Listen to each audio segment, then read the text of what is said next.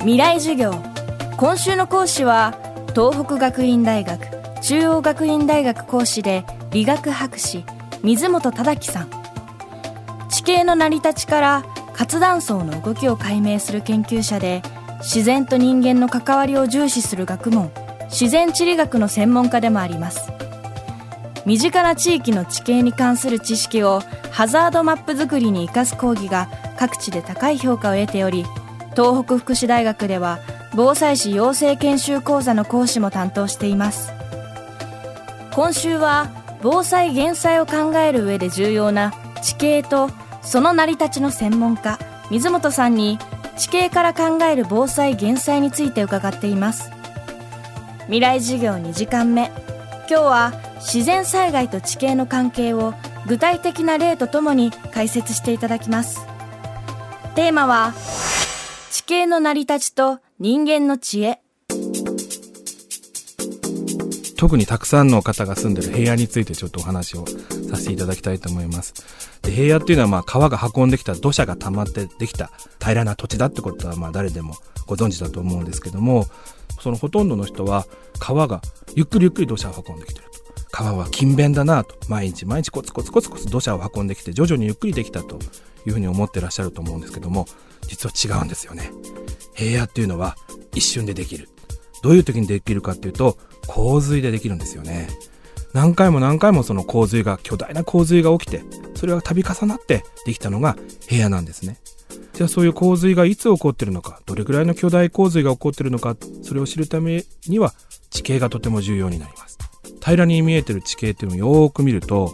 例えば自然堤防と呼ばれる周りよりもちょっと高いところとかあるいは旧河道と呼ばれて昔の川の跡ですよね。そこはちょっとへこんでいます川の跡ですから。そういうところがあったりします。でその自然堤防っていうのは洪水で運ばれてきた土砂が溜まった地形なんですよね。だから周りよりちょっと高いわけです。こういう昔の大洪水の後を教えてくれるような平野の地形っていうのはパソコンやスマホで今見れるんですよね。昔の地図とか昔の航空写真なんていうのを見るとですねよくわかります。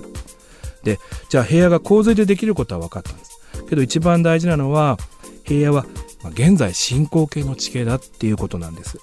私たちがこの生きてる時代に都合よくその自然の地球の営みが止まったわけじゃないと。平野は現在進行形だからこそこれからの未来にも必ず巨大な洪水が起こると。そういうことを教えてくれているので私たちはそれを肝に銘じなければならないということですよね。地形にはその土地で過去に起きた自然の営みが刻まれている。つまり地形を見ればその土地で今後起きる自然災害も予測できる。そう考えられるわけです。さらに水本さんはその土地土地の自然の営みを読み取るには昔の人々が培ってきた知恵も役に立つと話します。例えばあの、まあ、山ですよね。山だと田植えをする時にそこの地域で面々と受け継がれてきた知恵っていうのがあってまあ大きな山があったらその雪の形で田植えの時期を決めたりするわけですよね。でやっぱりそういうの意外と合ってたりするわけですよ。で、まあ、今の人はあの情報ばかりに頼ってしまうのでぱり昔の人の知恵にさらにその今の情報を加える。うまく両方とも活用できるんだったら活用した方がいいかなと思います。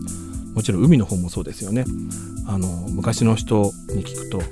ぱま津波の前に海がノンノンっていう風になるっていうんですよね。私もそれはもう聞いたことがないんです。ないんですけどもやっぱり三陸に住んでる方々、まあ、そうおっしゃいますよね、まあ、そういうものも大事だと思いますし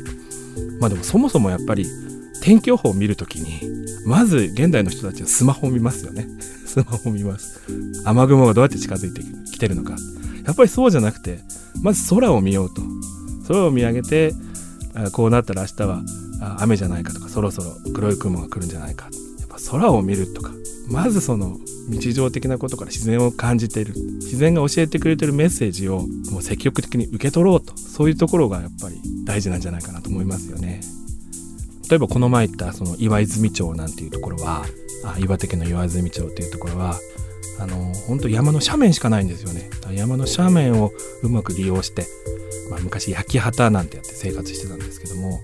まあ、山の斜面が急な斜面緩やかな斜面どこにどういう斜面があるのかあるいはどういう植物がどういう木が生えてるのかって全て知ってるわけですよね。で、えー、水もやっぱり巧みに利用してるのでちょろちょろちょろちょろ流れてる水っていうのをこううまく利用していたと。でまあ、雪が降る地域なので雪解けの時にわーっといっぱい鉄砲水みたいなのが流れるんですが、まあ、そういうところで例えば水車小屋みたいのを作る時に鉄砲水が来るとこ作れませんよね。で夏に枯れては困るということでちょろちょろちょろちょろあの水が一定量流れるそういうところが必要なんですそういうとこもよく知っていたと。で崖ももちろんそうですよね。崖から水が染み出すところも全部知ってたわけで。でもう水がどこから出るかどれくらいの量が出るかっていうのは生活の一部になってたわけですよ。でそういうことを知ってる人たちはあれいつもと水の量が違うな。この崖がなんかおかしいぞ。それはもう生活の一部として今要するに防災で崖から水がちょろちょろ流れたら、まあ、土砂崩れのサインなんてよく言いますけれどもわざわざ昔の人たちは防災なんて言わなくてもそれが当たり前だったんですよね。やっぱりそういう自分のとにかく身近な地形環境って言いますかね。自然環境っていうのを本当に今でもよく見ようと思えば見れると思うのでまあ本当昔の人に習ってあるいは本当山の人たちの生活習ってっていうのはとても大事なんじゃないかな。今防災でこうこういうとこに気をつけなさいって言われてるのも実は昔の生活に全て入ってるなんて考えるといかがでしょうかね。未来授業。今週の講師は東北学院大学中央学院大学講師で理学博士水本忠樹さん。今日のテーマは地形の成り立ちと人間の知恵でした。明日も水本忠樹さんの講義をお送りします。